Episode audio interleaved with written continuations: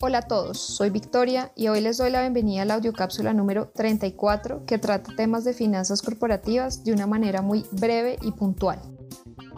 Hola, en nuestra actualización del CAE encontramos que la rentabilidad esperada del capital propio de una empresa grande promedio en Colombia aumentó 110 puntos básicos con respecto a nuestro último dato publicado en el informe de fin de año 2020 de finanzas corporativas al pasar de 14,1% a 15,2% y se mantiene 150 puntos básicos por encima de los niveles vistos antes de la pandemia. Si sigues de cerca nuestros informes, sabrás que en el equipo de finanzas corporativas actualizamos periódicamente el cálculo de la rentabilidad esperada del capital propio, también conocido como costo del patrimonio o CAE, debido a que este se emplea como insumo para apoyar el proceso de toma de decisiones de empresas sobre la viabilidad de llevar a cabo proyectos de inversión que involucran el uso de recursos propios. En el podcast de hoy quiero darte un pequeño repaso sobre los cuatro componentes más relevantes que inciden sobre la rentabilidad exigida del capital propio.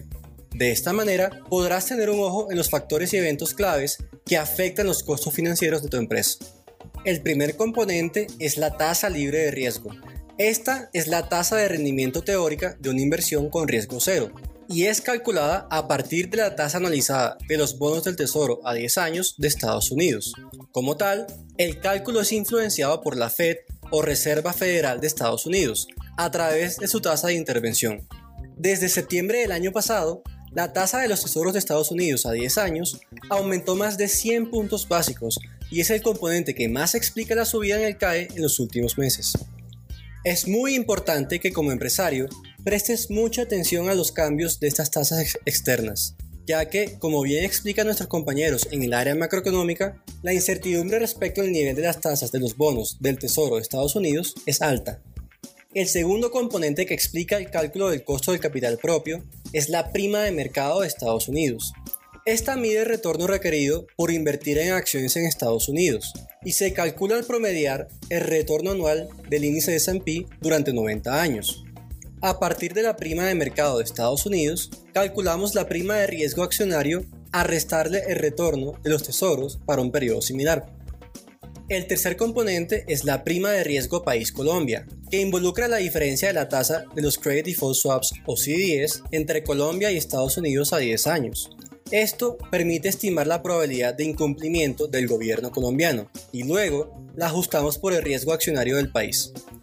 No es una sorpresa que este sea el componente que más incidió sobre el incremento del CAE después de la tasa libre de riesgo. Como es bien sabido, la incertidumbre política actual en el país y la disminución anticipada de calificación crediticia por parte de las agencias ha tenido como resultado un aumento en la rentabilidad exigida para invertir en Colombia, y esto se traduce en un aumento del costo esperado de los recursos propios de las empresas colombianas. Por último, con estos tres componentes, la tasa libre de riesgo, la prima de riesgo accionario y la prima de riesgo país Colombia, obtenemos la rentabilidad esperada del capital propio colombiano en dólares. Y para pasar el CAE a pesos colombianos, se debe compensar por la devaluación esperada a 10 años. Esta se obtiene de la devaluación implícita de una curva forward dólar-peso, además de una explicación más detallada sobre el cálculo de rango del CAE. En el informe completo que encontrarás en la descripción de este podcast, te presentamos un cálculo que te permitirá estimar la sensibilidad aproximada de tus proyectos a variaciones en el costo esperado de los recursos propios. Soy Sergio Consuegra, analista de inteligencia empresarial, y te esperamos la próxima semana en una nueva audiocápsula. Gracias a todos por escuchar esta audio cápsula y los invito a suscribirse a nuestro canal de Spotify y seguirnos en Instagram, Facebook, LinkedIn, Twitter y YouTube como arroba corficolombiano.